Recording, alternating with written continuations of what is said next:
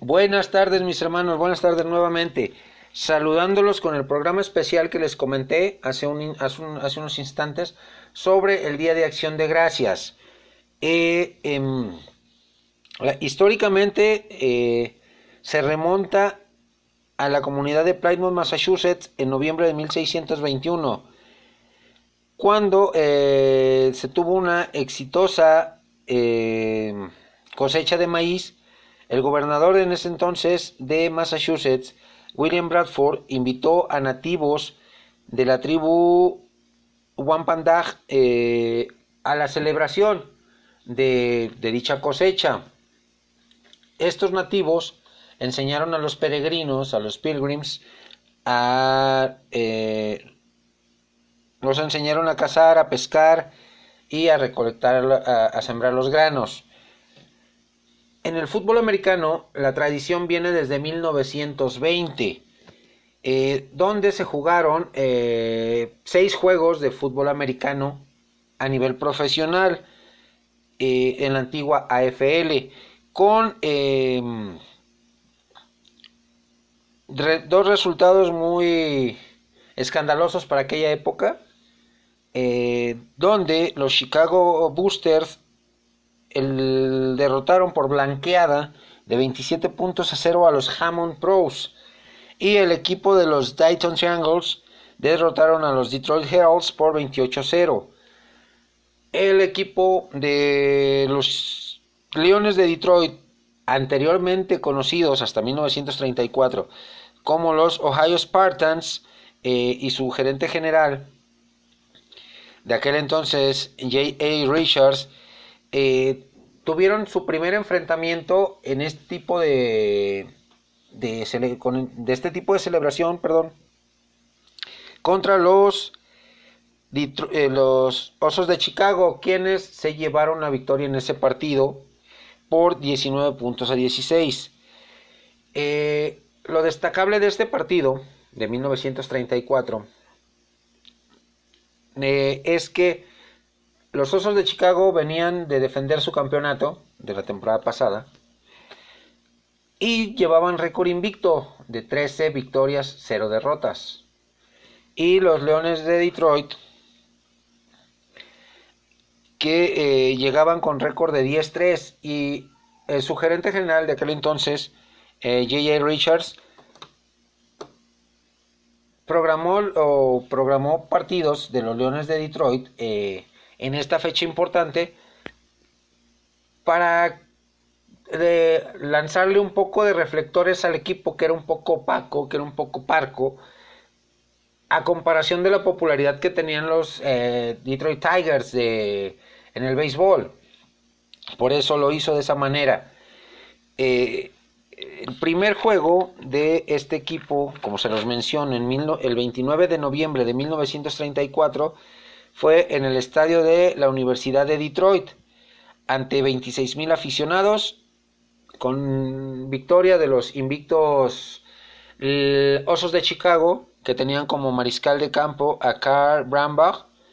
Por su parte, Dosh Clark era el quarterback de los Leones de Detroit. El otro equipo eh, con popularidad en este tipo de encuentros es el equipo de la Estrella Solitaria, el equipo de los Vaqueros de Dallas, que desde eh, 1966 forma parte de esta celebración con un partido en esta fecha.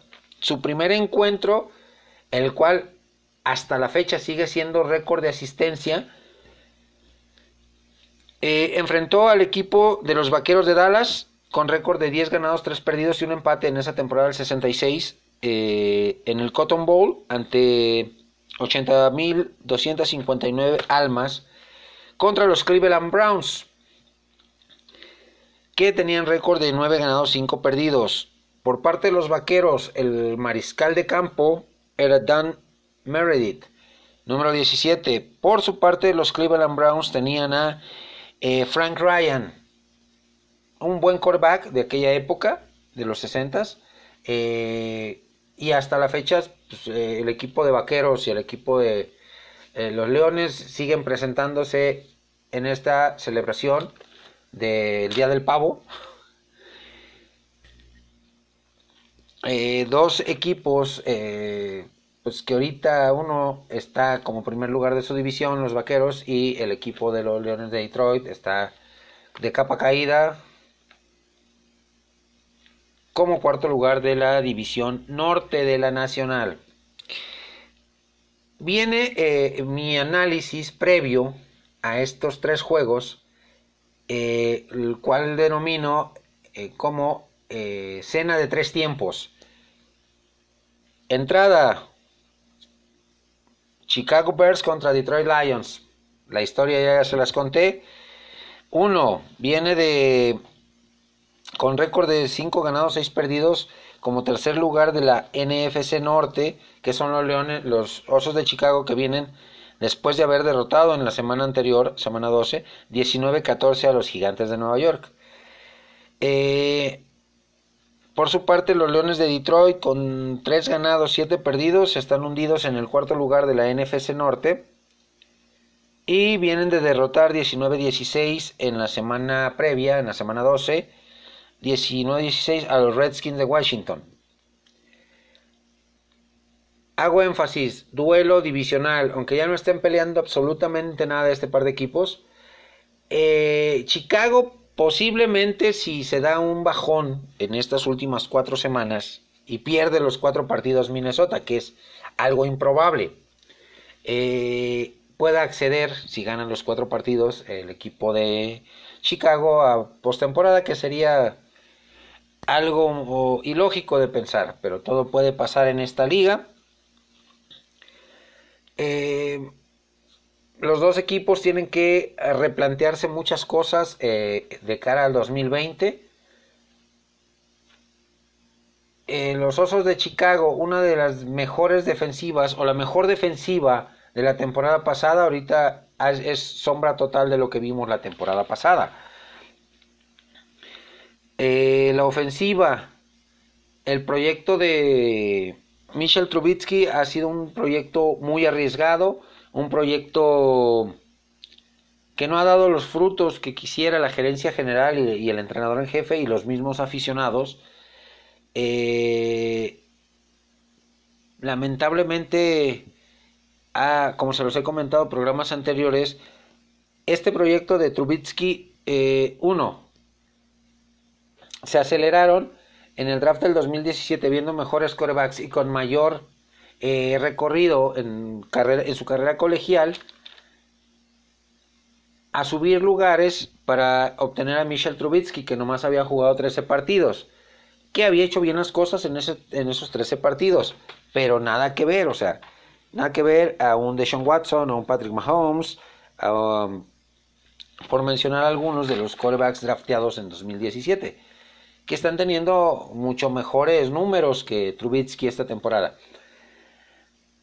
Em, le está fallando a Matt Nagy el no diseñarle un plan de juego, un paquete de jugadas eh, suficientemente bueno o adecuado a Trubitsky para que explote sus cualidades y capacidades. Lo he mencionado en varios programas anteriores. Eh, por su parte, Detroit, equipo que empezó muy bien la temporada, eh, con una defensiva sólida, una ofensiva balanceada, pero poco a poco se nos fue diluyendo, poco a poco se fue cayendo este equipo de los Leones, fue perdiendo garra, fue perdiendo presencia. Eh, y otra vez, Matt Patricia, su entrenador en jefe, no le está encontrando la cuadratura al círculo a este equipo. Tienen que replantearse mucho, reforzar muchos, muchas áreas eh, en 2020 con el draft, con la agencia libre, eh, para ser competitivos. el cierre de temporada le viene complicado a los Chicago Bears. ¿Por qué? Porque enfrenta a tres rivales divisional, a tres eh, líderes de división y a un segundo lugar. Y los líderes de división que enfrenta son en semana 14 a los Vaqueros, en semana 15 a los Packers, que son rivales divisionales, y sabemos que las rivalidades divisionales eh, se juegan a, una intensidad diferente, a un ritmo diferente que los partidos contra el resto de los equipos. Jefes de Kansas City y a un segundo lugar de, su, de división, que es el, el equipo de los Vikings de Minnesota. Por eso se antoja bastante complicado que el equipo de Chicago acceda a postemporada. Por su parte, Detroit viene eh, con un calendario mm, pues complicadillo, complicado, con eh, enfrentando a dos rivales divisionales, como lo es Vikingos en semana 14, como lo es Packers en cierre de temporada,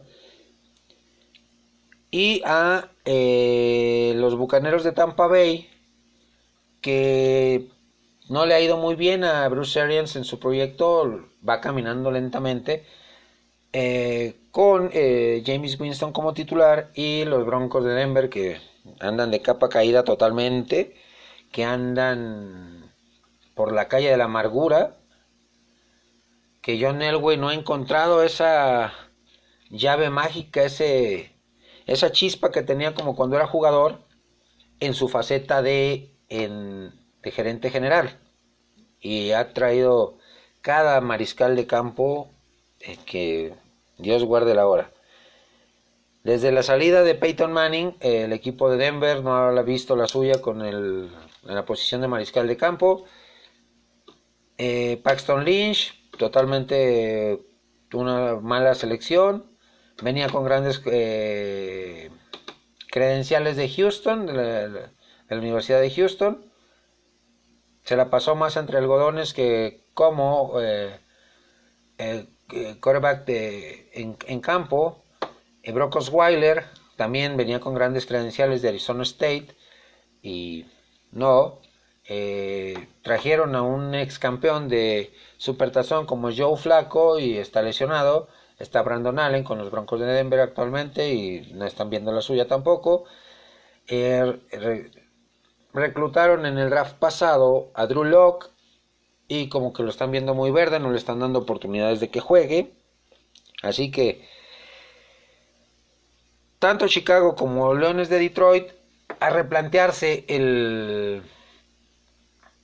eh, esta temporada, ver en qué se equivocaron y eh, reformularse para el 2020. El plato fuerte, ya dimos la entrada de este menú, viene el plato fuerte, partido de las 3 de la tarde de acá de México, partido con historia en supertazones, sí señores, en la década de los 90.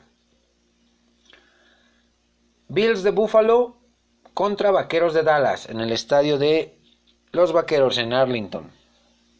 Vaqueros que le compitió el partido pasado a los Patriotas de Inglaterra en Foxboro en un partido que quedó 13-9 a favor de Nueva Inglaterra, donde el dueño Jerry Jones se enojó, está molesto, está frustrado, porque al tener, eh, teniendo mejor talento dentro del terreno de juego ofensiva y defensivamente que Nueva Inglaterra, que Nueva Inglaterra viene pasando por una crisis existencial en los últimos partidos, que su ofensiva no carbura, que su quarterback Tom Brady se está quejando de que no está funcionando su ofensiva, que la defensiva de Nueva Inglaterra está sacando la cara eh, y que la defensiva de Vaqueros era no infinitamente superior, pero sí dos escaloncitos arriba de la de los Patriotas, no logró sacar el, juego el equipo de Jason Garrett, que todo mundo sabe que es el punto débil de este, de este equipo, el cocheo del equipo de Vaqueros. Vaqueros con récord de 6 ganados, 5 perdidos, como líder de su división, la división más floja de la, NF, de la NFC, que es la este. Derrotado, como les dije, 13-9 ante eh, los Patriotas, que esta temporada al equipo de Vaquero le ha costado infinidad de trabajo ganarle. Les ha competido, pero no les ha ganado a equipos con, marca ganadora. Y eh, el equipo de los Bills viene de ganar 20 a 7 y es segundo lugar de su división, la este de la americana, abajo de Nueva Inglaterra, obviamente no le va a quitar el primer lugar. Eh, por 27 a los Broncos, récord de 8 ganados, 3 perdidos. Ojo con eso. Récord ganador Búfalo, equipo que se le, equipos que se le han indigestado al equipo de Vaqueros a pesar de que les ha competido esta temporada. Eh, Nueva Orleans, Green Bay y ahorita Nueva Inglaterra. Por ahí se me escapa algún otro equipo de racha ganadora que, con el que no ha podido Vaqueros. Eh, pero sí, eh, y por su parte, eh, Sean McDermott y los Bills de Buffalo vienen pisando fuerte, vienen jugando sólido a la defensiva, vienen jugando una ofensiva balanceada donde eh, Josh Allen está brillando, donde está tomando el rol protagónico, tanto generando yardas con sus piernas como generando yardas por, por aire, eh, con un buen equipo de receptores abiertos y a las cerradas. Eh, viene bien, viene bien el equipo de los, de los Bills. Va a ser un partido interesante. Les digo, tiene historia en, en los noventas, dos supertazones eh, a los cuales se enfrentaron vaqueros contra Bills. Eh, y el resultado en esos partidos fue favorable al equipo de vaqueros. Eh, pero la realidad ahorita es otra. Bills anda muy bien. Vaqueros, a pesar de competir, no le alcanza. Y todo el mundo culpa a Dak Prescott.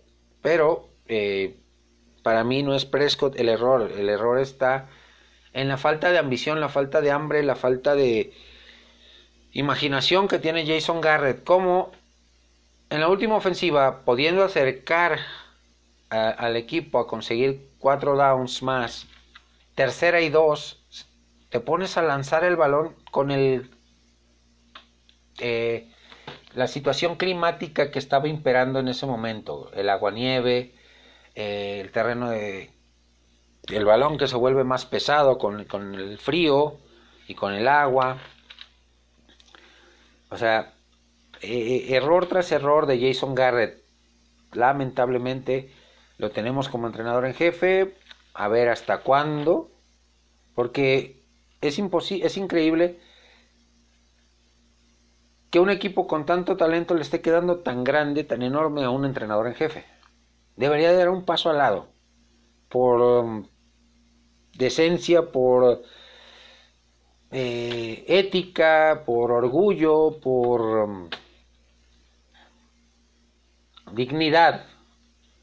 Debería de dar un paso al lado Jason Garrett. Y Jim, eh, Jerry Jones y Stephen Jones buscar a un coreback, a un coreback, perdón, a un entrenador en jefe. Hay candidatos, los hay. Está Chris Peterson de Washington, está Jim Harbaugh de Michigan, está Lincoln Riley de Oklahoma, está eh, el que ya les tiró el sablazo, eh, retirado de Ohio State, Urban Meyer, que él dijo declaraciones hace un par de semanas. Yo puedo hacer que este equipo vuelva a ser campeón. A ver por quién se decide Stephen Jones. El problema va a ser que el, entrenador en jefe que llegue va a lidiar con el ego de, Jerry Jones que quiere ser protagónico.